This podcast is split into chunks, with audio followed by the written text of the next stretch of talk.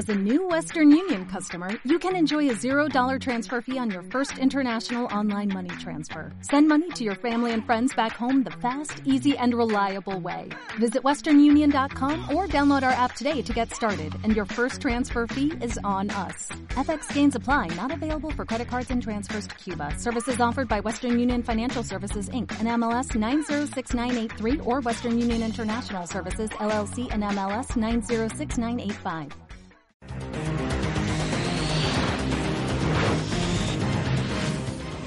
Buenos días, tardes, noches, queridos amigos, y bienvenidos a otro capítulo del podcast de Fan Choice. ¿Cómo están, mis queridos, hoy? Mati, Muy bien, muy bien. David, Bien, Muy bien, muy bien, sí. Bien, tranquilo. No se está prendiendo fuego nada esta vez. eso es mucho, muy importante. Que no se prendan fuego las cosas es mucho, muy importante, más que nada porque papel y plástico.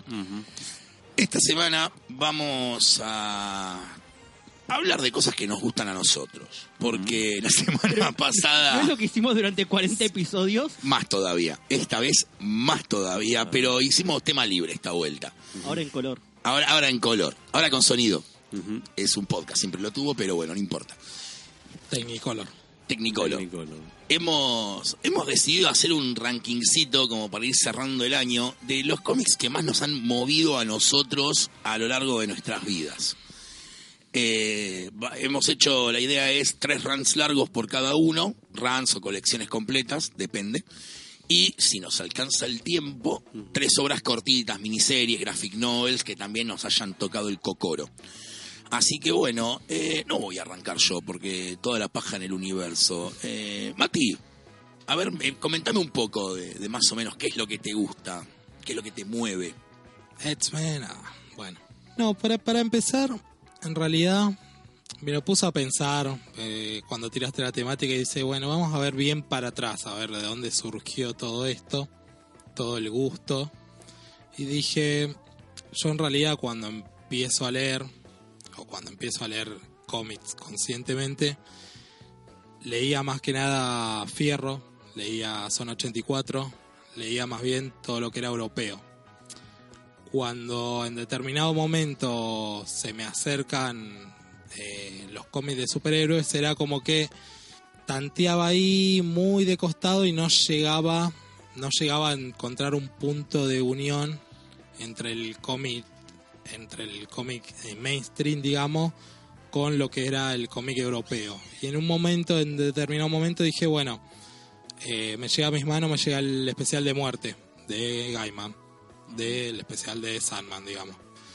Y ahí es como que a la raíz de eso empiezo a leer Sandman y ahí es como que es bastante importante porque es como hace el puente entre lo que es el cómic europeo, que de hecho tiene mucho, tiene mucho esta, esto de rotar los autores, de, de, de poner, de que si bien es un run largo, todo a cargo de Gaiman, es como que tiene unas idas y vueltas con esto de la mitología, con esto de, meter personajes, con esto de que por momentos eh, los hermanos, los personajes secundarios nos ocupan un papel principal y lo dejan de lado a Sandman, eh, muy del cómic europeo, y a raíz de eso es como que ingreso y digo, bueno, a ver, empiezo a buscar estos mismos autores, los empiezo a buscar en los cómics yankee, y ahí engancha mucho con el cómic de superhéroes. Creo que es ese hilo, es Sandman hoy por hoy, es el punto mío, analizándolo, es como decir, si yo no hubiera leído Sandman, es capaz que no hubiera leído nunca un cómic de superhéroe. Llegué a la con- fina conclusión esa. Vamos a hacer uno cada uno, así esto no es tan... David, Eh, bueno, Condorito. Condorito, sí. Cuando tenía 10 años compré el especial 50 aniversario de Condorito, lo conservo todavía. Una portada dorada en San Bernardo, compré. Eh, runs largos o algo así, a ver. Creo que como una cosa que me ha marcado en su momento. A ver, podría ir a lo. Vamos a ir primero a lo que es, así como dijo Mati, una entrada a- al mundo del cómic en sí. No era mucho de leer cómics, yo de, de- de pibe mucho también de superhéroes o eso, este, esta cosa de no saber por dónde entrar o no, no, no tenerlo. Creo que el primer run largo que compré, empecé a leer, seguí y busqué y completé y fui como que diciendo, bueno, mira qué bueno está esto, como muchos me parece, es eh, muerte y resurrección de Superman, podría decir, con todo el reinado, el funeral, lo que ir cazando además los libritos de Vid, eh, tener la muerte de, de perfil, ¿no? De perfil, con esa traducción de nuestro querido Andrés. Y bueno, es eso, o sea, leer esa historia de la nada, leer eso, porque jamás había leído Superman, no sé si por una convicción o por que no se me había puesto nada adelante, eh, pero leer eso de una y después, varios años después, de toparse en una que me quería con, ah, mira, sigue por acá, o que algún amigo me dijera, no, sigue por acá. Entonces sí, ahí leer eh, el reinado de Supermanes, no entender una mitad de las cosas, pero más o menos, o sea, creo que la segunda lectura que hice de cómic fue también de eso, fue Kingdom Come, o sea que fue como entrar, tirarse a la, una pileta de ácido en cuanto a conocimiento de personajes. De, o sea, años después, decir, ver y decir, ah, este es Blue Beetle, el que se mueve acá. este esqueleto que está acá es Blue Beetle. Eh, pero cazar los números de la muerte de Superman con los cuatro reinados de Superman, es qué le pasó a Superman y todo eso, eh, o el, mundo, el mundo sin Superman, el funeral por un amigo, esto, todos esos especiales era fue una es también una entrada y una larga historia que después, por ejemplo, es che, ¿qué es esto de linterna verde que está acá al final? Esta pelea con Mongul, qué sé yo. No, esto sigue después en esta otra, en Crepúsculo Esmeralda. Ir a leer Crepúsculo Esmeralda y decir, uy, la puta madre, está todo mal acá. Digamos, no recibí, creo que como después entendí en su momento que fue una cosa que en los 90 fue algo que hablamos ya en algún momento que fue desgastante, que fue este todo este ocaso de los superhéroes donde muere Superman, le quiebran la espalda a Batman, muere Hal Jordan, tiene este viaje, transformación hacia el mal, y ahí enganchar por ahí lateralmente Crepúsculo Esmeralda, eh, hora, hora cero, sin entender tampoco un corno de por qué estaban todos los, ¿cómo se llaman estos? Eh, los Hawkmans dividiéndose y uniéndose de nuevo, estar metido, con los- eh, hacerme como de, en ese momento Wave Rider era el personaje que aparecía por todos lados y decir, no tengo idea quién es. Porque es relevante. Claro, pero es eso, aparece, empieza a aparecer por todos lados porque también a eso, a la par, después de toda la muerte y la vuelta de Superman, ir a cazador presa de Superman, entonces empezar a armar esa pequeña como saga, es decir, mira, mira todo esto, lo que es después ir a Doomsday War y decir, me gustaba más como estaba este otro final. O sea, ahí más o menos empecé a armar esto que me gusta a mí de poner puntos finales en ciertas cosas. Porque de pronto cuando leí Cazador Presa y ver ahí un final para Doomsday, con lo que, se- con lo que había empezado toda esta historia, y después volver y decir este otro giro con en Doomsday World con Brainiac y decir "Mm, está bien, pero hasta ahí, y después que me digan, no, mira, mira, esto tiene un par de años, ahora pasó que Luthor lo agarró, lo sacó, le puso tal cosa, se lo vendió a Darkseid o no sé qué cosa. ¿Qué? Claro, vos Y- armás tu historia con... Claro, de pronto después, claro, ahí al, no sé si al toque o por ahí, ver de los Yankees eh, Batman Superman, la saga de Supergirl, cuando aparece el ejército clonado de cosas y decir, ah, mira esto. Y bueno, en ese momento, por lo menos siendo un adolescente medio tonto, decir, qué, qué bueno que está este dibujo de Michael Turner, che, la puta madre.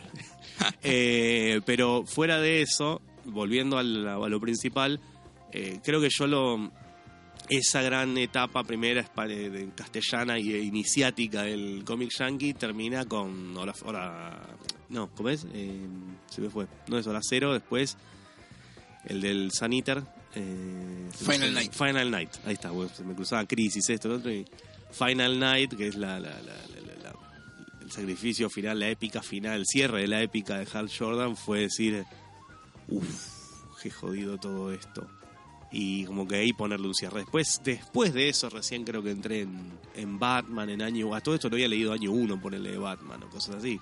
Tenía 15 años o algo, algo por el estilo. Es como el recorrido ese que hice hasta ahí, después ir a decir, ah, pará, mirá, mirá todo esto. Acompañado de colecciones, esto, lo otro. Pero capaz es toda esa etapa, como te digo, la muerte de Superman hasta Final Night, es un viaje como que se va conectando y fue lo primero que seguí como un run para mí largo que tenía todos los libritos en su momento y fui como armando o recambiando alguna otra edición o algo por el estilo. Gonza, Eh, la primera obra que elegí es el personaje que me llevó a leer en inglés. Hasta ese entonces yo leía en español y estaba limitado a lo que podía conseguir o podía pagar, o lo que podía conseguir en digital, que también es limitado, si bien es una gran opción. Y yo me había, en- me había puesto en cabeza de termo que quería leer Batman Beyond. Había visto la serie animada hacía poco por segunda vez. La primera vez había sido chico y dije, lo quiero leer. Y no se conseguía en español. Nadie lo había traducido, a nadie le interesa básicamente. Y algo de inglés sé, eh, más, casi de manera holística. Un día descubrí que estaba mirando un capítulo de Flash sin subtítulos y me di cuenta a la mitad cuando explicaron términos, términos científicos falopa y fue, ¿qué? Pará. Volví atrás y dije, no hay subtítulos, ¿cómo entendí hasta ahora? Y de una manera, así es como aprendí inglés. Y así es como sé inglés. Entonces, con lo poco que sabía, me senté a leer el Animated. Y estaba bien, eh, tiene la lógica de cualquier cómic de Animated. Historias de 24 páginas, autoconclusivas, que no exploran demasiado el lore, sino son aventuras una tras de otra. Y más o menos lo fui entendiendo, ¿viste? Má- Más, a veces más por los dibujitos, más, a veces más por el texto. Y fue casi como un ejercicio. Después de Animated me di cuenta que venía como una especie de miniserie que era eh, Hash Beyond, donde ya había como un arco de seis números y dije, bueno, acá me están contando una historia, por lo menos. Eh, no es Thomas Elliot, así que es un buen hash. Les- Después de eso intentaron hacer otra serie que es Thomas Elliot Jr. no. Pero lo que tenía es, esa serie además era te introducía a Dick Grayson, que Dick Grayson nunca se había ni mencionado. Vos sabías lo que había pasado con Bárbara, lo que había pasado con Tim Drake, pero de Dick Grayson no sabías nada. De repente en esta miniserie de seis números te dicen no, Dick Grayson perdió un ojo por culpa de Bruce y están peleados y no se hablan. Bruce ni siquiera tuvo la cara de ir a pedirle perdón por el error que se mandó, por el cual pierde el ojo. Y te introducen esto, te, te meten a la, la relación de Terry con Dick y te explican de, "Güey, che, Bruce capaz no es tan copado, por algo está, está viejo y está solo. Y después de eso, si bien cierra la historia, le dan otra oportunidad a Adam Bechen. Eh, hace otra miniserie, va, le dan ocho números, va, se la cancelan. Hace una historia de seis números también, los últimos dos son comunitarios, se la cancelan y le permiten relanzar de manera digital, ahí sí, en un run de unos 16 números, más o menos 18, donde ahí sí son arcos, eh, tiene la estructura de arcos de 6 números. Tiene el preludio a los 10.000 payasos, que es cuando los Jokers toman la ciudad. Eh, tiene el preludio, después tiene un arco en el medio, después directamente tiene el evento. Y todo esto con un salto temporal donde Terry ya no es un adolescente, sino que está un poco crecido. Algo pasó que se peleó con Bruce, nunca te cuentan qué es, y ahora está trabajando con Dick. Y todo el tiempo Dick y Terry se tienen que cruzar y sí o sí tienen que trabajar con Bruce. Y, un Bruce, y Bruce está un poco contento de que se tenga que comer el orgullo. De hecho, hay un arco donde ellos están investigando por un lado, Bruce ya tiene 85 años, ya no tiene 80, y esa edad, 5 años le pesan todavía más. Y tiene que ver con Man-Bat, y es tipo, la puta madre, tenemos que trabajar otra vez con Bruce, no queda otra. Y está buenísima la dinámica que construye y cómo profundiza un poco más, que es lo que no venía haciendo los cómics de antes. Entonces, todo, todo Batman Beyond, pero sobre todo la parte de Adam Bechen, que es eh, la miniserie Hash, la otra serie de 8 números, y la de 16, que es Universe, es como una gran colección. Claro. Y esto se mantiene dentro del universo animated. Eh, O se va corriendo.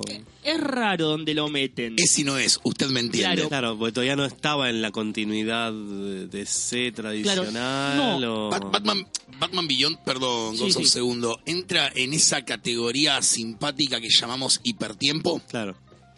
eh, que es como tipo, es un futuro posible. ¿Vamos a llegar a él en los cómics? No, nunca Claro. vas a ver a Bruce con 85 años ni Claro.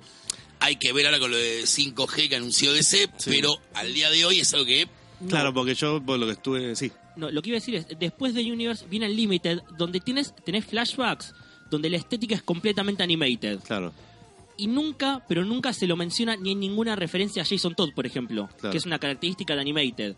Ahora sí, cuando entra en Rebirth, sí, ahí ya tenés a Damian Wayne, Claro. eh, como Por- Rachel Gould. Entonces, Claro. lo que es Rebirth, sí, está dentro del universo DC. Todo lo anterior está medio como un limbo porque vos ves los flashbacks y es animated, Claro. 100%. en realidad en el pre-Rebirth El, el es que Tierra lo- 12. De hecho, por Rebirth también hay una Tierra 12 que es la de el Diniverse, llamémoslo, que Claro. es donde están concentradas todas las series. Creo que en el Multiversity Guide está. Sí, Que es Tierra 12, que la foto está en él y la Justice League del futuro también. claro. Eh, y ahora se ve que lo incorporaron, digamos, lo desdoblaron. Creo que Tierra 12 sigue existiendo con todo lo que es el Diniverse, la parte animated, y Batman Beyond es el futuro, digamos, inmediato Sí, de DC, porque el- el Legión Millennium está. Claro. Sí, pero por Sí, ejemplo, creo que el primero que lo ponen, por lo que estuve leyendo, estuve leyendo de Batman del futuro hace poco y Batman es del futuro y mm, claro, el primero que lo hace, creo que lo pone en continuidad es Morrison, Morrison. en 700, que lo hace no con Bruce, que Bruce había muerto, sino con eh, un Demian viejo. sí, sí. Entonces ahí como empieza a poner en continuidad y creo que después entra en Batman Eternal o alguna No, vez. em, No, eh, Future Send. Future Send. Es- sí, pero, Future Send es re No, confusa y la a ver, a porque Future Zen ni siquiera es un Bruce de 80 años. Claro. Es un Bruce de 60 años con un Terry McGuinness activo. O sea, Claro. es otra, otro futuro alternativo. Yo lo interpreto como que hasta Universe, que es donde eran los cómics digitales, es, es el Terry de Animated. es, es animated. Está bien. De- ahí hay un corte, de hecho, termina con un The End y signo de pregunta. Corte a Future Zen. Claro. Eso es ya nuevo 52. Y después tenés lo de Rebirth. Claro. Entonces, Sí, yo lo- así es como lo entiendo yo, porque lo leo y vos ves los flashbacks de, uy, de Unlimited y es animated, 100%. Entonces, para mí es eso. Es como animated continuado de manera digital. Sí, que además no me acuerdo cómo sería esta cronología, pero que en verdad el, el último momento histórico de, de Animated, del universo Animated, del Diniverse, es eh, epílogo, el capítulo de Justice League Unlimited, que son Sí. 20 años en el futuro. Sí, es un Bruce con 90 y pico, creo. Bueno, esto es anterior a, a todo eso. Claro, porque ese es el punto ahí como más Claro. avanzado. Sí, porque el la Terry, el historia. Terry de epílogo es adulto. Claro, sí, sí. sí. Claro, ya- ya es adulto. de 30, 30 y algo. Claro, acá lo llevan a unos 20 y pocos, ya está en la universidad. Ya no está en lo de- ya no es un adolescente, Sí. tipo Batman, de tipo Spider-Man. Claro. ¿Poli? Bueno, yo voy a retrotraerme lo que dijiste vos. Voy a cambiar uno de los títulos que había tirado. Batman Animated. Ajá. El cómic. Yo lo leí de chico de perfil. Y al día de hoy, para mí, es uno de los runs más consistentes de Batman. No solamente el volumen 1, sino Batman y Robin y Batman Gotham Adventures. 24 páginas, unitarios, estaban buenísimos, están buenísimos al día de hoy, han soportado el paso del tiempo. Sí. Eh, además dibujando Parovek en algunos números, Burchet en otros. Es una puta obra de arte. Yo me acuerdo de tener, Sí, cada tanto Dean incluso. yo me acuerdo de tener 10 años y tipo... Eh, Tim, digo. Sí, Tim, leerla de perfil. Tipo, "Uf, está re bueno. Perdón, ¿y ahora se está editando para chicos de nuevo? La está sacando SC... Sí, es España, la está trayendo en revistitas. Entonces, Sí. claramente se mantiene hoy en día si lo están reeditando para chicos otra vez. Sí, claro, es, es un cómic que es recontra vigente. O sea, tenés supervillanos clásicos de Batman. De hecho, el primer número es con el pingüino, el 12 es con Catwoman y el 13 con el Joker, el 4 con el Scarecrow, 4 y 5 que es un arquito chiquito, el 6 que es el policial ese de la tercera puerta, que es increíble, eh, el 7 es con Killer Croc, el 8 es con Clayface, el 9 es con... Bueno, Thorne, bueno, etcétera. bueno, y el 12 es la primera aparición de Harley Quinn, el famoso Batman Adventure 12, que es el palo en el culo de todo el que la quiera coleccionar en revistas. Claro, Igual de ser la sacan los Dollar Comics en enero. claro. Eh, yo me acuerdo que dije, ah, voy a armar todo en revistas. Bueno, no, no, voy a armar la primera colección en TPBs y el resto en revistas. Ahora que sale el Dollar Comic, por ahí me desprenda de mis TPBs originales y me compre las revistas porque ñoño. Siempre ñoño, nunca ñoño. Pero no, igual, eh, es un título que yo recomiendo muchísimo, al, al margen de que a mí me marcó de pibe. Eh, era una historia muy... A ver, eran simples para que las entienda un nene de 10 años, eh, seamos realistas, pero no eran tontas. Claro. No, no, no eran historias tontas que era tipo, bueno, y Batman le pega al Joker. No, había una trama, había un tratamiento del personaje, había una cuestión de que trataras de empatizar en cierto punto. Los malos eran malos, si bien el Joker en el cómic no, no te lo muestran como un asesino psicópata, si bien mata, eh, mata fuera de cámara, pero te dejan clarísimo que el Joker mata. eh, creo que es en el número del pingüino, cuando el primero, cuando mandan el set de televisión, Sí. el chiste era que él fuera como el villano misterioso y uno de los henchmen de él prende la luz y lo ven al Joker y el pingüino le dice Joker y el chabón tipo puta madre y dispara, le, le pega un tiro al henchman así directo. Eh, no te dicen, oh Dios mío, mató a alguien, pero está re implícito. Claro. Eh, y así todos los entendés a los personajes. Y además de vuelta, la, la tónica de- del numerito unitario, el Sí. che, uy, me salté el 8. No pasa nada, te perdiste una gran historia nada más. Claro. Eh, sí, acá la editó Perfil, creo que duró 22 números, 22, 23 números. La de 5 en su momento llegó hasta el 16. Bueno, Perfil también sacó la máscara del fantasma. Y en inglés, al margen de los issues, que como bien ya dijimos, cualquier número que tenga Harley Quinn en la tapa te van a romper el culo. Mal, no solo la primera aparición. Bueno. Mira, es Harley, 40 dólares. Bueno, me cabió por capo. Sino que además, bueno, están los paperbacks, ahora afortunadamente. Cuatro para la primera serie, que incluye los anuales y creo que el Holiday Special. Sí. Tres para la segunda, que es Batman and Robin. Y ahora hay que esperar a que editen Gotham Adventures. Claro. Ustedes, yo ya la tengo. You the people. Pero sí, creo que esa sería el- la primer serie larga que te digo, tipo, sí, sí, me, me marcó. Además, obviamente, yo venía viendo la serie animada como Ah. todo niño de, de esa generación. Sí, sí, sí. Vamos a la segunda ronda. Mati, Bueno, hablando de series animadas, no podemos dejar de lado la serie animada de X-Men de los 90. Pretends to be Shocked, parte 2. Sí.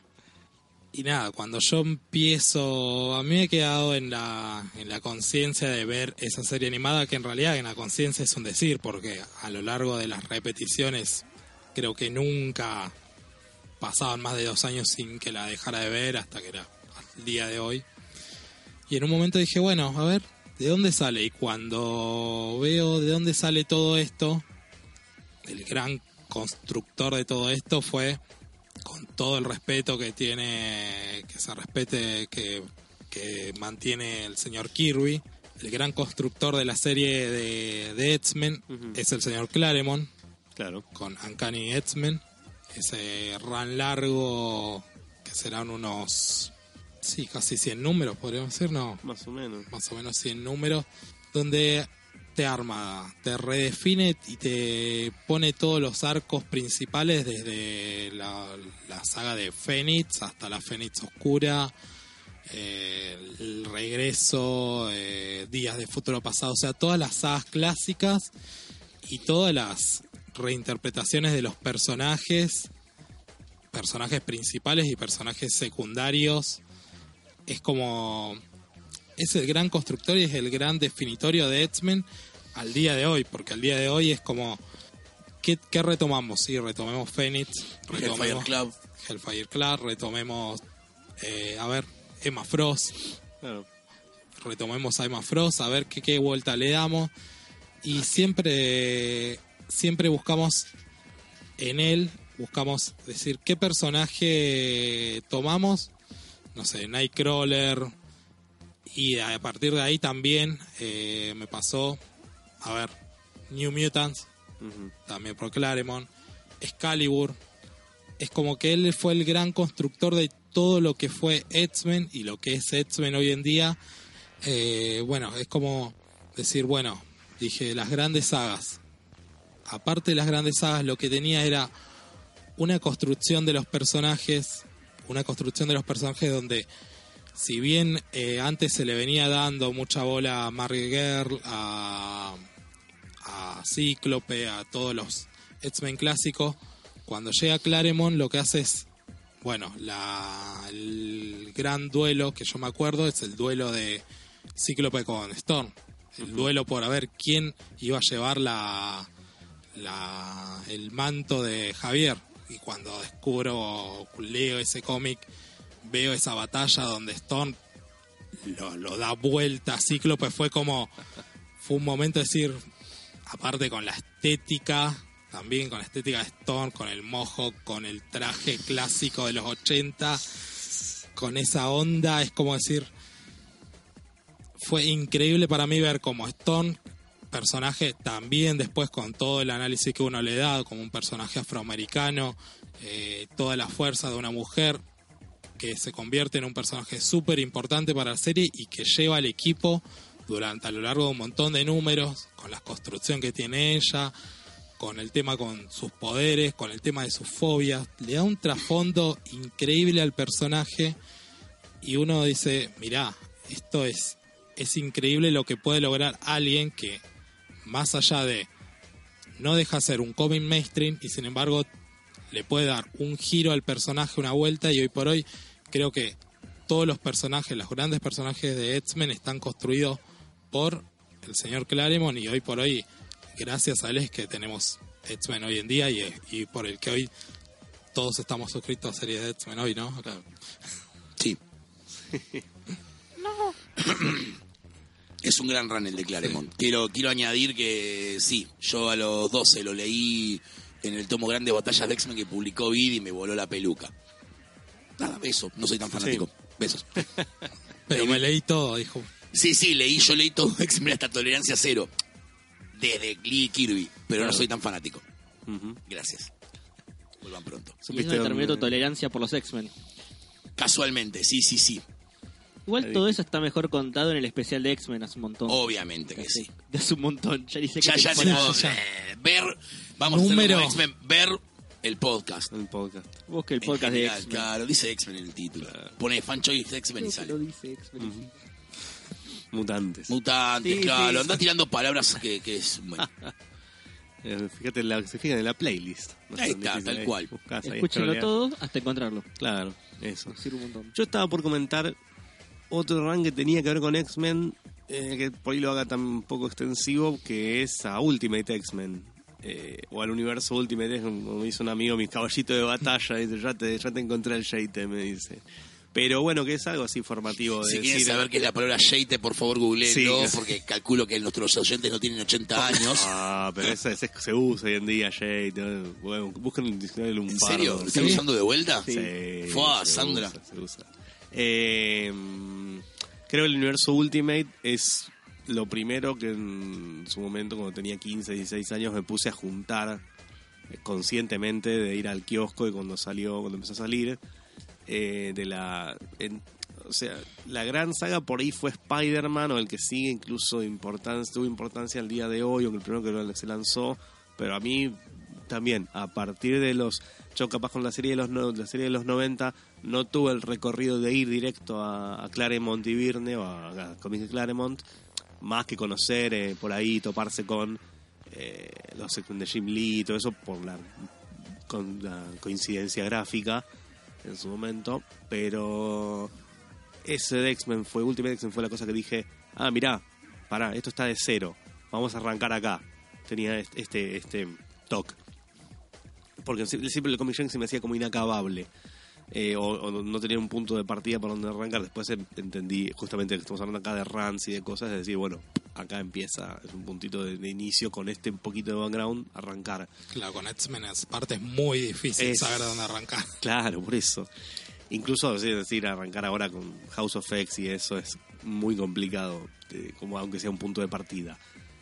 Eh, Ultimate X-Men, lo que yo le rescato, bueno, es esto, arrancar de cero, actualizar a los personajes eh, muchísimo, aunque mantienen y va dotando de eso. Además me parece, la colección son 100 números, si no me equivoco completamente, eh, redondita y lo que hacen es, eh, lo que tiene de bueno es que comparte cuatro autores a lo largo de 100 números, que es Mark Millar, quien arranca los primeros 30 y pico, Bendis hace 12 más, Vaughan eh, hace también una docena de números y después Kirkman es el encargado de eh, más o menos cerrarla. Al final sí entra mm, un autor que se llama Colette, creo, Sí. que venía a escribir héroes, entonces tenía como ese background de decir, bueno, qué sé yo, las primeras temporadas de héroes ha escrito y estaba bien ahí, pero bueno, tiene como una cosa que es, al final desluce un poco, más que la colección además cierra con Ultimatum, donde matan a todos y es bastante terrible, los últimos tres números son una patrulla de, de, de sentinelas, soldados sentinelas entrando a la mansión y cagando a tiros a todos. Es horrendo. Eh, fuera de eso, lo que tiene de bueno que me gustaba, haciendo una deuda de- del legado de Claremont también, es que yo, por lo menos lo que cuando terminé de leerlo y capaz cuando lo, volví, lo releí o lo, lo iba pispeando de nuevo, es que todo el run ese, los 100 números, o por lo menos 90 y pico, son, hasta que se va Kirkman, son una gran saga de Fénix, es lo que leo yo, porque es, eh, al principio sí arranca con los tópicos clásicos de Magneto, la Arma X, pero de pronto aparece la patrulla en la mm, el Hellfire Club, aparece la Fuerza Fénix, y, y el a despertar en Jean Grey empieza a ser una fuerza que va ella explorando y abriéndose durante toda la serie, hasta que y nunca sabes si es un trauma de ella. Digamos, los autores te van planteando que es un poder más que tiene, que es destructivo, que es todo, y no sabes si es un trauma o si es algo más. Hay un número donde Thor se cruza con ella y le dice, ten cuidado porque esto me parece un trauma. Claro, Eh, eso es lo que tenía también algo muy muy ultimate de bajarlo, Sí, de bajarlo más a si bien era tenía todo su trasfondo que podían ser mitológico de superhéroes, era como que te lo trataban de bajar más a tierra y decir "N- esto no es tan así, esto es más real, esto Claro. es más de voz, este- esto son esto es mucho más crudo, sí, sí, sí. esto es más bien de un trauma. Claro. Creo que toda la construcción de Ultimate también, como respuesta a la época, era decir, esto es más, eh, esto no es algo que sale así de- del universo, de, de una fuerza de- universal, no, esto es como algo más crudo, esto puede ser, esto es un trauma tuyo que vos te lo construiste y que vos... Sí, sí, es una forma de expresar lo que ella tenía, los traumas de los demonios que le aparecían, que le querían comer. Lo, lo cual, perdonen, creo que va mucho con la idea del lector nuevo, ¿no? No, no Sí. nos olvidemos que Ultimate surge como una respuesta de Marvel al cine. Claro. En vez de cagar la línea de cómics normales, o la DC hacen una línea de cómics alternativa para el lector nuevo, no solamente en cuanto a, mirá, esto es Spider-Man desde cero, lo pica, sino en cuanto a las temáticas, como decía Mati, y el cómo lo tratan el tema. Sí. O sea, más apuntado a eso, ¿no? Es una fuerza cómica que viene del espacio. Bueno, pero capaz que son es una fuerza cómica que viene Claro, del espacio, es, te estoy diciendo. que es, punto. o sea, en los, en los 70, cuando lo hace Claremont, es así además. Es la fuerza cómica, la agarra. y- No, no, no, acá jamás los X-Men van al espacio y nada. Y cuando aparecen los Shi'ar, es una secta que venía del Hellfire Club, que nunca se termina de más o menos de definir bien, se define de otra manera. Eventualmente Kirkman sí se va a la mierda y sí es una fuerza cósmica o es una cosa que es tipo liberalo. Ok, ¡pum! Y es una cosa que puede dominar el espacio y el tiempo, la fuerza Fénix. Pero mm, sí, tiene estos conceptos de bajada de realidad. eh, o sea, cuando van a. cuando aparece Mojo y el, el Mojo World es una isla donde es un reality show Sí. y tiene una cosa, no es una, una dimensión paralela ni nada. Moyo es un tipo, un gordo albino de 500 kilos, pero es un gordo albino de 500 kilos. Sí. Sí, está Espiral, que es una mina de seis brazos y, y mm, ¿cómo se llama el de los cuatro dedos? Ay, me- se me fue el nombre. El de la suerte. Longshot. Eh, aparece Longshot y todo, y es una es eso, es un reality show eh, de, esto, una cacería de mutantes.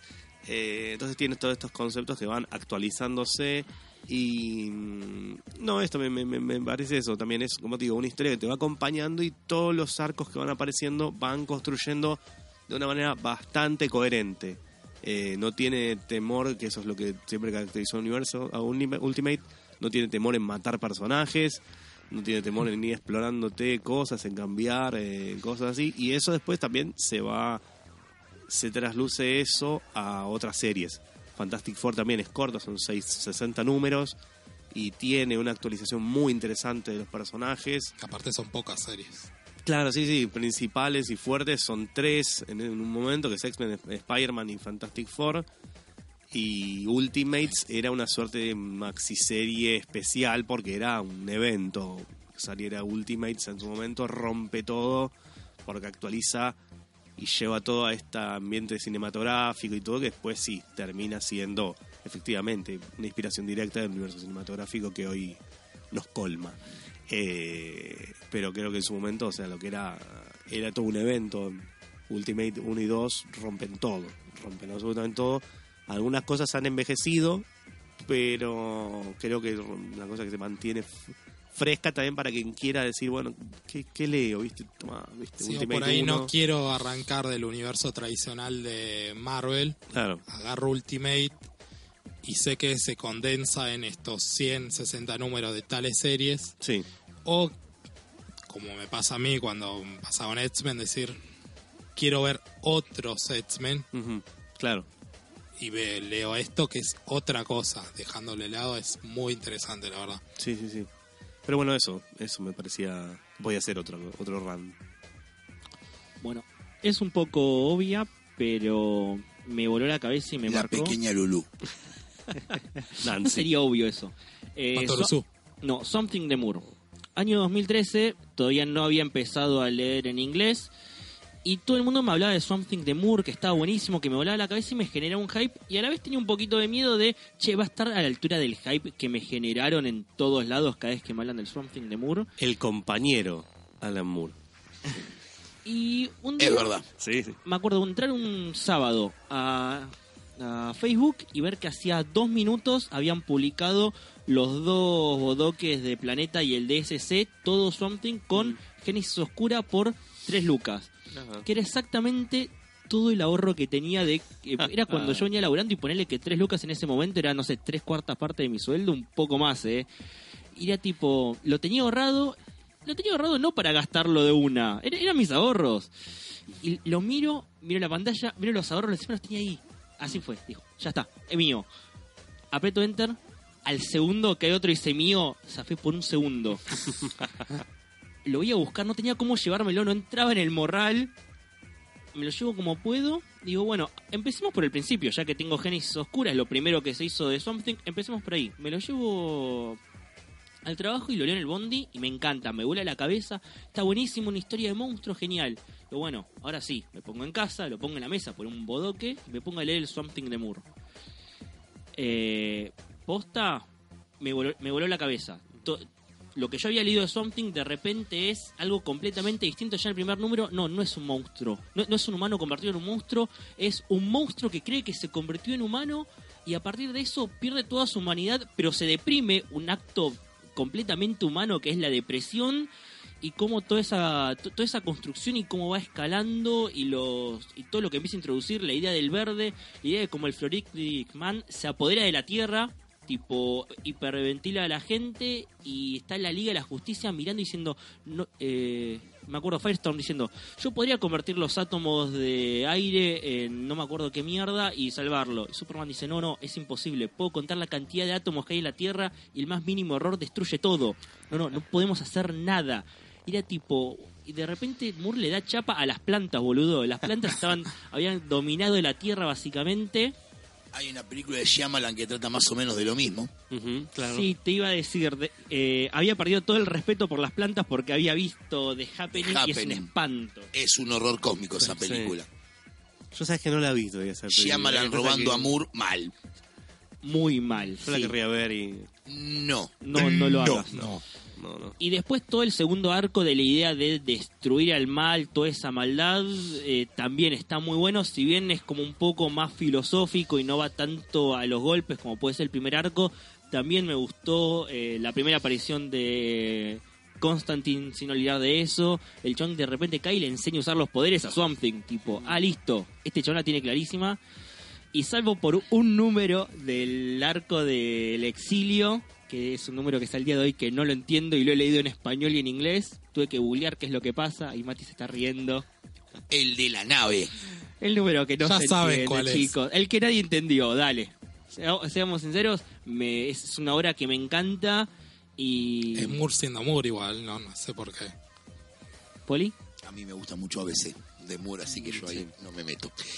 Eh, bueno, la segunda vamos de vuelta con Pretends to be Shocked. Para sorpresa de muchos, lo que van a escuchar ahora, sería Starman de James Robinson. De vuelta, Pretends to be Shocked. Yo sé que estarían esperando en este conteo que obviamente tire JSA en algún lugar, pero no. No.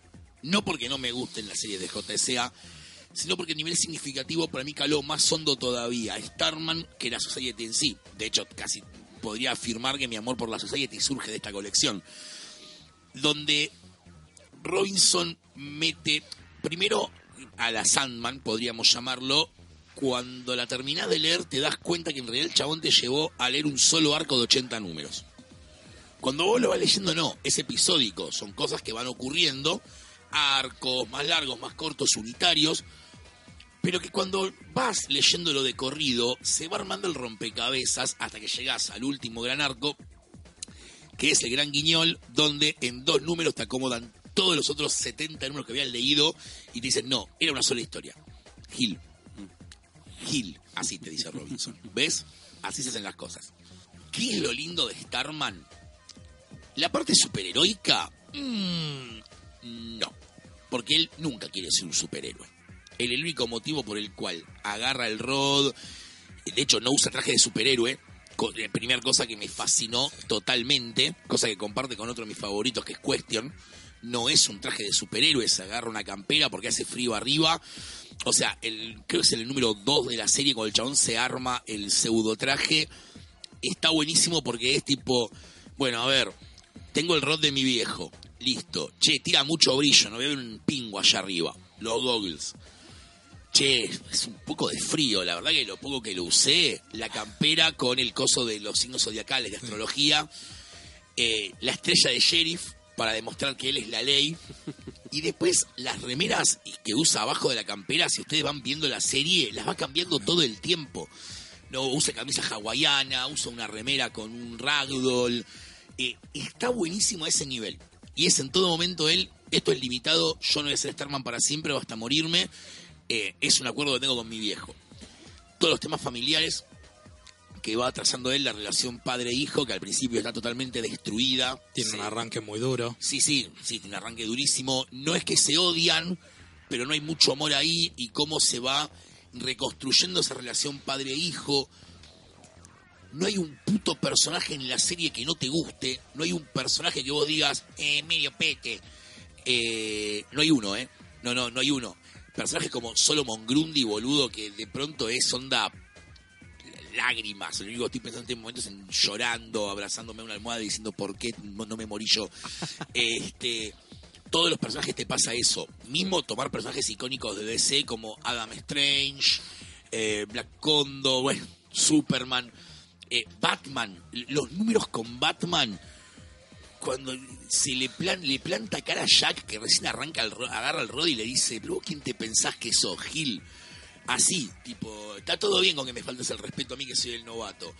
Pero a mi viejo, a Alan Scott y a Jay Garrick los respetás, loco. Vinieron antes que vos. ¿Vos quién sos? Nadie. Eh, esto está todo bien.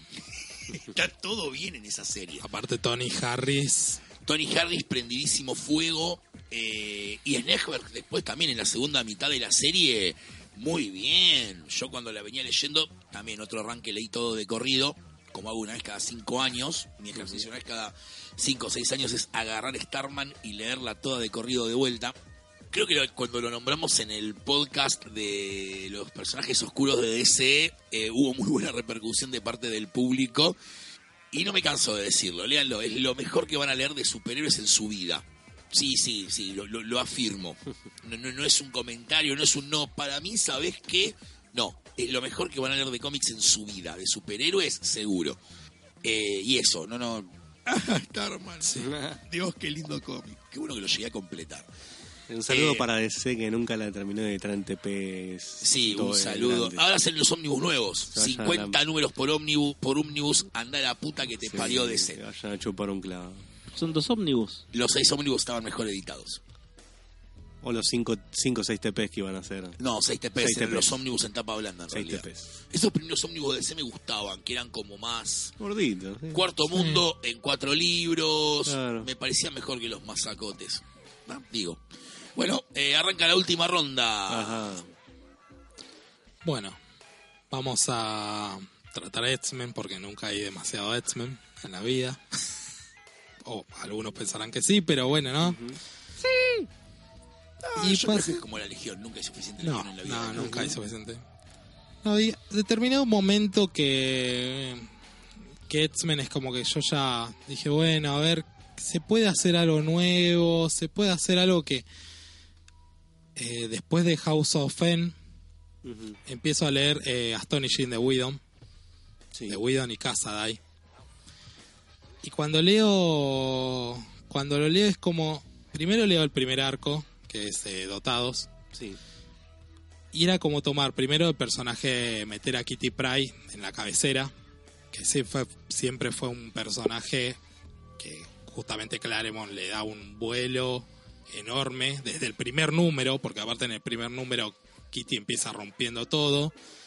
Y acá es como que la toma, uh, bueno, vuelvo a la escuela, ¿qué pasa? Hay que vo- volver a poner orden.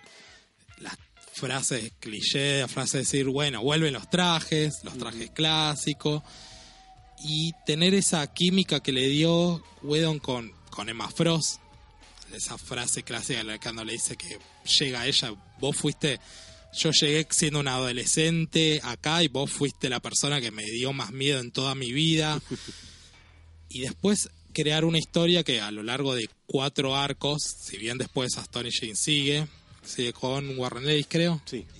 eh, Whedon es como que te cierra la historia y es toda una historia que condensa la historia en sí de Kitty Pryde y Coloso. Para Claro. mí es eso, es la historia de Kitty Pryde y Coloso perfecta en cuatro arcos y al mismo tiempo con revelaciones, bueno, más revelaciones sobre Javier, que a Sí. fal- siempre va a haber más revelaciones sobre Javier, no, no sé Pretend- qué nos- pretends, pretends to be shocked. sí, no sé por qué nos sorprendemos, pero bueno. Sí, pero fue una época donde a Javier le Sí. empezaron a pegar por todos de lados. decir, bueno, ah, viste Javier que había que era un tipo que reclutó cinco personas. No, en realidad, mira. Y no, para mí eh, condensa muy bien eh, como una historia para decir, bueno, a ver qué podemos ofrecer que no sea Claremont, que esté un poquito más adelante, más actualizado. Decir, bueno, ¿querés leer algo de X-Men que está bueno, que está condensado, que te puede servir de punto de entrada y que tiene la- sus personajes principales? Bueno, no dejas de tener a Cíclope, no dejas de tener a, bueno, a Coloso, a Wolverine, no dejas de tener a estos personajes que vos querés verlo, porque la realidad es que si te gusta X-Men, los querés ver, pero también tenés a estos personajes nuevos, tenés a Danger, tenés a Emma Frost con un papel medio ambiguo ahí, tenés unas idas y vueltas, tenés eh, luchas, eh, idas al espacio, vueltas, y de vuelta en cuatro arcos te cierra y te arma una historia que para mí es, toma estos cuatro arcos, estos cuatro tomos, y lees una historia súper circular y súper hermosa, y la también tiene un final que hasta dentro de bastantes años era como un final bastante Pole- sí, sí, polémico. polémico y pero también muy bueno Sí. muy lindo muy lindo Sí, que además fue el primero que se hizo cargo Whedon de, Sí. del run de Morrison. sí también Que muchos habían dejado por ahí, ahí al, al fondo, como tipo, "Eh, no me gusta. Pero fue el que le dio mucha más dinámica a, a Emma y a Cíclope, era lo que hecho Morrison y todo eso. Está, está, está muy bien. Sí, sí, sí. sí. Sí, darle vuelta a esa relación de vuelta más todavía vuelta esa relación que hoy por hoy todavía no se entiende y- pero bueno hay gente que todavía la banca pero bueno, no sé por qué pero ¿Qué? ¿La de Emma con Cíclope? sí no sé es raro Yo creo que vuelvan. Mm, Para, mí, para mí bien. No lo quiero con la Roja. bueno Yo quiero que finalmente me blanqueen la relación Jean-Wolverine. Ya está, Claro. blanquealo, Jim blanquealo. Wolverine Cíclope No veo por qué no también. Igual lo dije el otro día, a mí me gustaría, ya que están cambiando todo en X-Men ahora, que Emma termine con Wolverine, una suerte de la Bella y la Bestia. Eh, sería muy gracioso. Sí, y sería. quiero un cómic con la vida de ellos. Sí, creo que se matarían. sí no no es eso va a terminar O no. O no. O no. Nunca sabes. Sí, Adamante, un diamante, es como raro. claro. O sea, a mí me gusta, hay momentos de, de- de Emma y Cíclope que se han logrado a lo largo de los años que son bellísimos para mí, así que yo va- van con eso. Eh, run, tercer run, no estaba pensando, me parece medio extraño cuál, puede ser. Como run largo que se me está ocurriendo, que me ha gustado mucho en su momento y no tiene nada que ver por ahí con fuera de los superheroicos, no, no, sí, fuera de los superheroicos no, pero Capi de Brubaker, estaba pensando. Tiene que ver con los superheroicos, pero es una cosa que justamente es absolutamente tipo thriller. O sea, tiene un montón de colores y ritmos. O sea, arranca como un thriller, arranca con una cosa de ciencia ficción. Creo que la gente en un momento se perdió mucho en el run ese de decir eh, es un no es un thriller qué sé yo es una cosa de ciencia de, de acción de espionaje tiene todos esos condimentos pero jamás deja de ser una cosa que también juega con la ciencia ficción un montón con un montón de géneros tipo de pulp y, y que termina teniendo un cierre a lo todo el periplo de la muerte de Steve Rogers. Es un gran es un gran arco de Bucky el que hace en verdad. Brubaker siempre digo yo el Winter Soldier. Traer tomar este este personaje canónico que no podía volver que eran estos grandes personajes que no vuelven que no pueden revivirse. Bueno Stacy el tío Ben. Y en su momento Bucky y del otro lado Jason Todd lo hizo también por ahí con menos resultados tan tan provechosos sí.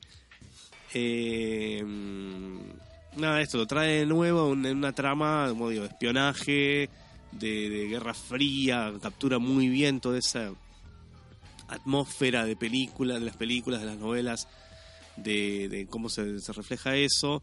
Y nada creo que construye algo muy copado que eventualmente, como digo, mete el tema de la muerte de Steve Rogers y cómo Bucky tiene que hacerse cargo de ese manto, del peso del manto ese después de la guerra civil y todo lo que trata de hacer de eso y cómo es una suerte de auge y caída en lo peor y cómo vuelve Steve y todo. Es una cosa bastante no sé, como que toma todos los elementos del cráneo rojo, de Sola, de todos esos personajes, los villanos y todo, y va construyendo una gran épica eh, que, no sé, creo que termina y creo que me parece que nadie supo qué hacer después con el Winter Soldier al mismo nivel. Han hecho esto, han hecho, lo han hecho un guerrero cósmico o un Thunderbolt que está bien, pero como que nadie terminó de, volver a agarrar la misma la misma atmósfera del pulp de, de, de Guerra Fría y eso que se ha tratado, pero me parece que ninguna otra lectura lo encontré igual al personaje. No sé, me parece que eso agarrar y crear un personaje de la nada y que pegue tanto es muy difícil de hacer hoy en día. Creo que lo, lo, lo hizo Morrison con Demian por ahí y no sé, y bueno, Jason Todd también, Red Hood lo aceptamos, pero es como, bueno, revivió. Es, Eh, es como un Winter Soldier de la salada. Claro. Fue más polémico su, su, su resurrección. Creo que Brubaker lo, lo, lo resuelve mucho mejor. Eh, sin golpes a las paredes de la realidad ni nada por el estilo. Yo igual para mí en continuidad está la película de Red Hood, ¿eh? el Claro, cómic no está claro. en continuidad. Eh, La, Claro, sí, la sí, película era el guion original. Si vos ves biblioteca de Batman, vienen los TPs tipo Broken City, de Crowflies, el DVD de la El película, DVD, Claro, Batman and Son. claro, ahí está. Te faltó Hash, Hash va antes de las demás. por eso. Claro. Eh, Pero no la quise nombrar, la arranqué desde Broken City. Rizzo cumplió años ayer, así que en Sí. homenaje a Rizzo nombré Broken City primero. ahí está. Eh, pero bueno, eso. Eh, pongo ese, ese tercer run largo y del cual leí los primeros veintipico de números de prestados por, por Wesa Merced. Eh, me los prestaste de Panini, ¿sí? Me los prestaste de Panini vos, Poli. ¿Los tuve? Sí, los tuviste. Después no me acuerdo a quién se los vendiste o cómo hiciste con ellos. es- Después lo que hice fue, ¿cómo puedo tener esto? Uy, son una quichicientada de TPs. Me voy a comprar los ómnibus. Me sacaron tres ómnibus y dejaron clavado creo que tres años hasta que sacaron el cuarto y finalmente el, el último quinto ómnibus de, de Capitán América. Están ahí los cinco ¿Está toda en bodoques. ómnibus? Están los cinco, sí. Que mezcla eh, todo lo que es Capitán América hasta el 600 y pico.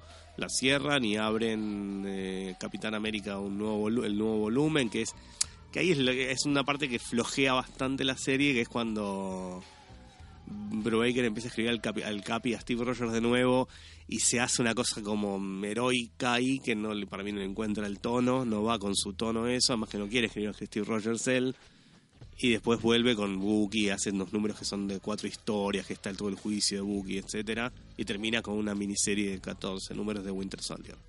Sería eso, un, son- no sé cuántos números son, pero son bocha. Tuvo como 10 años. Sí, Tercera hora. sí señor. Dale. Voy a decir las siguientes palabras y quiero ver sus reacciones. 2011, Nuevo 52 Uf. y Geoff Jones. Uno de los pocos personajes que salió bien parado de toda esa mezcla fue Aquaman. estoy de Phantom acuerdo. Stranger. Ah, no, Poli, Aquaman. no. Aquaman. No, No, estoy muy de acuerdo. Estoy Ah, muy de acuerdo. Pandora. no. Pandora. Wally West. Bueno. Uy, lo puse a llorar a Poli. Andate de podcast. Cyborg. Cyborg. Bueno, Cyborg sería bastante No, parado, miembro fundador de la liga. Ujú. A mí Pero estoy muy de acuerdo. fue la oportunidad para que yo me sumara a los runs que pueda leer eh, semana tras semana. Porque hasta, hasta ese entonces yo era bajarme lo que podía y además medio que se me hacía un choclo eh, sumarme en el 700 y pico, el 800 y pico. A mí el nuevo 52 me facilitó eso, ¿eh? Bueno, puedo empezar a leer por acá. Aquaman había leído un par de cosas sueltas, pero acá fue como cuando pude meterme bien en el personaje. Y además es empezar de cero. Construye una mitología completamente nueva. La vieron en la película prácticamente. Y por lo menos los primeros 25 números, que es lo que hace Geoff. Después está bien. Te- tiene sus altos y sus bajos. Sí, está, está bastante. Yo lo leí toda también. y- Creo que el punto más bajo es eh, DCU cuando meten el H2 muerte, algo así, el Sí. bicho ese. Sí. Creo que el DCU, que es cuando queremos arreglar todo, bueno, con más lo empeoraron. Este, pero todo me, está buenísimo. Eh, desde los primeros números con el humor de vos no podés comer atún, es Excelente. canibalismo, yo no soy un pescado, ese, esa clase de chistes que un sí. poco era chocar contra los memes de Big Bang Theory y todo eso que le había gener- generado el personaje. Eh, la, la idea de los otros, este Suiza Squad propio que tenía él o su propia liga, como prefieras verlo. Eh, la idea de ellos, eh, Atlantis invadiendo la ciudad, peleando contra Orm, Black Manta, todo contado desde cero. A mí me, me Sí. gustó, me sirvió y es también una colección que en algún momento voy a tener en mi biblioteca porque es algo que me fascina y que de alguna manera, si bien hay todo un lío con la continuidad, hay todo un quilombo, Doomsday Clock, Rebirth, Aquaman sigue del nuevo 52. Ahora Mera está embarazada y nunca se menciona de, ah, es tu segundo hijo, ah, vas a... te-". No, es como si fuera el... ¿Te lo van a matar también? No sé, pero a lo que voy es, nunca se menciona de que hubo un otro Aquababy, Mera sigue viniendo de Xebel, que eso viene del nuevo 52, el diseño dentro de todo es ese, nunca se habla de que perdió una mano, Black Manta es todo, toda la trama también viene del nuevo 52, Bulko sigue siendo el mismo traidor de Atlantis que está ahí dando vuelta, todos lo miran mal, tiene el mismo diseño, es un personaje que del nuevo 52 hasta hoy es el único que, uno de los pocos que mantiene la continuidad y está buena realmente. Ah, pensé que ibas a decir algo. No, iba a decir simplemente que los primeros 25 números que están, que están muy buenos, de lo de Jones, además tienen todo el arte de Van Reis que es del carajo. Sí, Así que está- sí, sí. está muy Mil bien. veces sí. Después, artísticamente, después eh, no, no, es, no son Reis, Claro. pero mantiene una, una línea bastante uniforme. no me Paul acuerdo. Pelletier. Paul Pelletier, ahí está. Que estaba el rey de Atlantis, eh, Sí, sí, sí. lo de la madre de él, estaba bastante bien, Sí. era, era mucha aventura, estaba bien hecho. Sí, todo lo que vieron en la película es eso. Después tenés el tema de los, cier- de los siete artefactos místicos que abren Sí. la puerta hacia el infierno. Tenés el crossover con Wonder Woman, Sí. Hércules. Y todo sigue expandiendo la mitología. Bueno, hasta DCU, que creo que es el momento más flojo, que hasta le meten un diseño raro. Quieren hacer medio una especie de armadura a lo Peter David, pero no. Y es, es como el punto flojo, pero después viene Rebirth y todo. Todo Y sigue siendo una fiesta. Está bien. Es medio, después se convierte medio en una especie de Game of Thrones Claro. por el trono de Atlantis. Claro, sí, sí. For Dummies. Sí, sí, De- de- pero me parece muy bien que se encare esos ese tipo de, de cosas así. O sea, es un cómic que tiene que moverse entre esos entre esos parámetros. ¿sí? Está, está muy bien manejado los parámetros que usa. Así que sí. Pero ya se había explorado cosas tipo con el ambientalismo, con esto, con lo otro. Sí, sí. Ir en una época de Game of Thrones que rompe todo a emular eso teniendo las condiciones me parece muy copado para, para hacerlo. Sí, y ahora la, la Kelly Sue la está rompiendo y quiero quiero ver qué pasa con ese Aqua Baby. Mm, No esperes que te inviten a la fiesta de cumpleaños número 5 porque no sé, no mira creo se viste que de verde. ¿Vos decís que eso significa algo? No, para mí lo va a matar Black Manta de vuelta, pero bueno. hey. No, no creo. quiero ver a Aquaman. ¿Levantamos apuestas? y cuando Momoa deje de pelear por los derechos de la isla que quieren construir una, La carretera. una carretera y deje de estar preso, te la hace. Ahí está. Deje Paul. de estar preso. Sí. Bueno, No sé si lo liberaron, mi, supongo mi- que sí. mi- mi tercer run, Y para cerrar. para, y ya para cerrar. Ta, Por- ta, ta, ta. Por eso no quería empezar él, porque él quería cerrarlo, lo hizo por- hizo Claro. ese cálculo. También podría haber hecho el cálculo de hacerle hacer dos seguidos a David y cerrar yo también y Bueno, dale. no importaba ¿Con qué- nada. ¿Con qué cerrás? Planetary de Warren Ellis y John Cassaday. Muy bien. Si no es uno de los cómics mejor escritos de los últimos 30 años, pega en el poste y queda ahí. Es un cómic del carajo.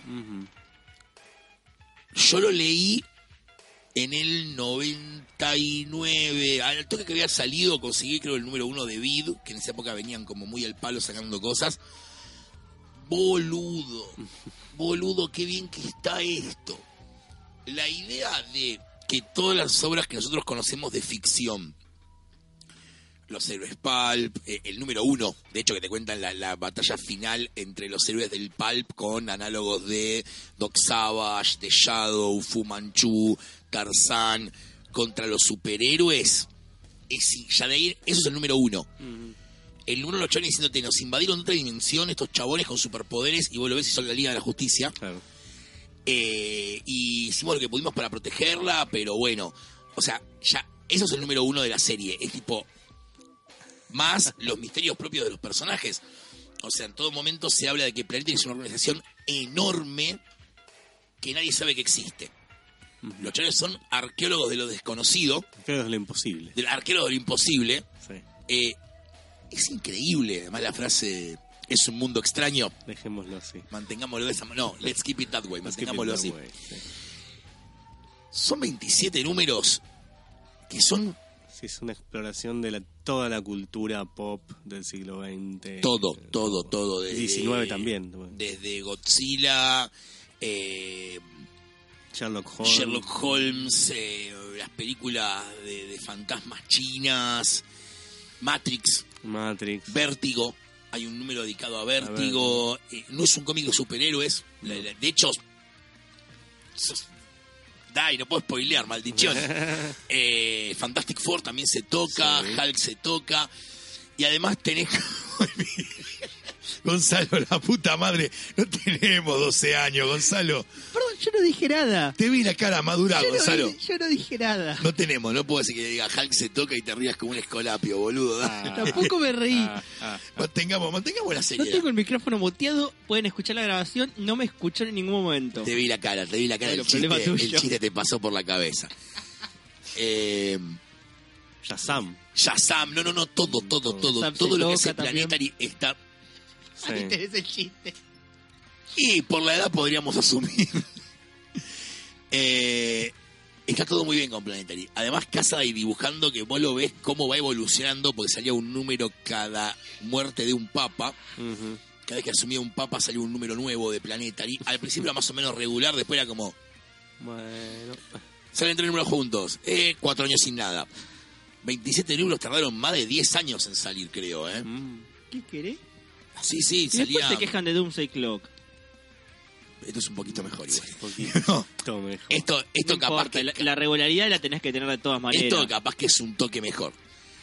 Eh, la serie, como decía, son 27 números y 3 Prestige. Uno es Planetary Authority. En realidad son 28 números, porque está ese número 0 falopa que venía Sí. con Gen 13, tipo Flipbook, que es la historia de Hulk. Sí. Fue creo lo primero que leí de Planetary. 11 años, del 98 al 2009. Claro. Ahí va, 11 años. Pasa que el Flipbook no cuenta porque era Image todavía. En el medio pasa la compra de Wildstorm. El Claro. número uno de Planetary sale como Wildstorm ya directamente. Igual acá está como 27 números. Sí, 27 del 0 no se cuenta.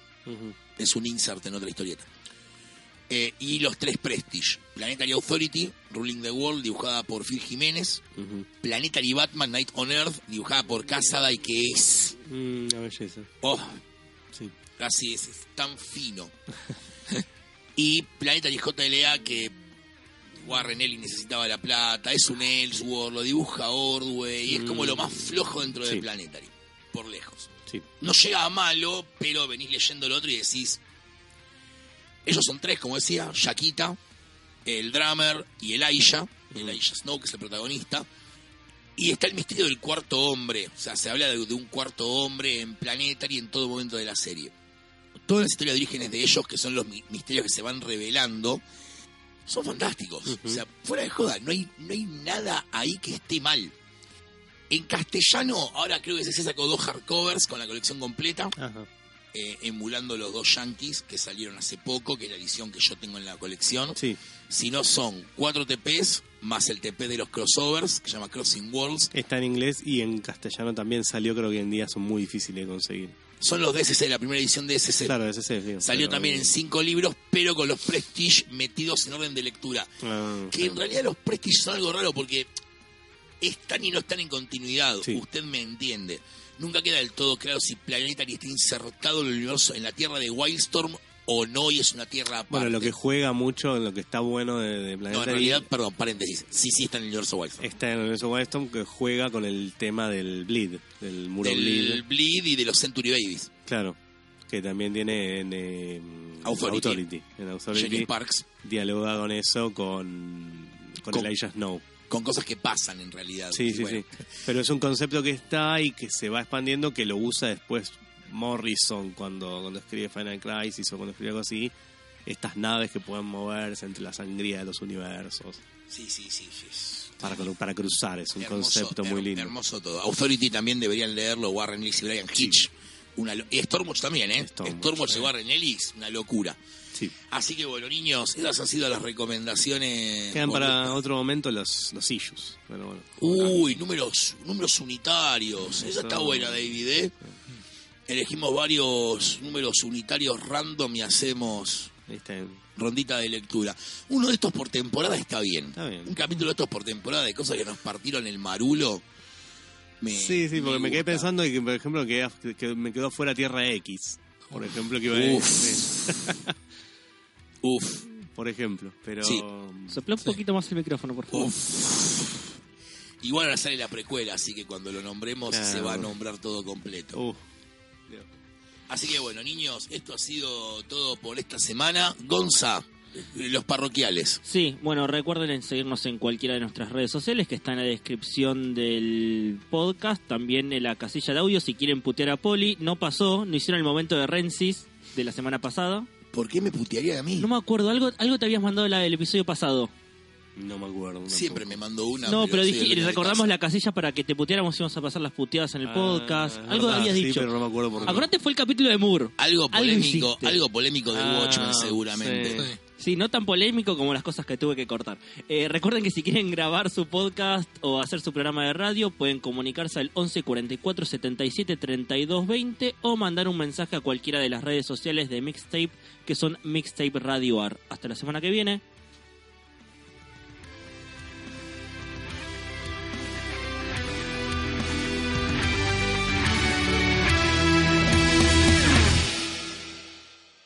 Como nuevo cliente de Western Union, puedes disfrutar de una tarifa de envío de 0 dólares en tu primera transferencia internacional de dinero en línea. Envía dinero a los tuyos en casa de manera rápida, fácil y conveniente. Visita westernunion.com o descarga nuestra app hoy mismo y tu primera tarifa de envío corre por nuestra cuenta. Aplican ganancias por cambio de moneda. No disponible para tarjetas de crédito y envíos a Cuba. Servicios proporcionados por Western Union Financial Services Inc. NMLS 906983 o Western Union International Services LLS NMLS 906985.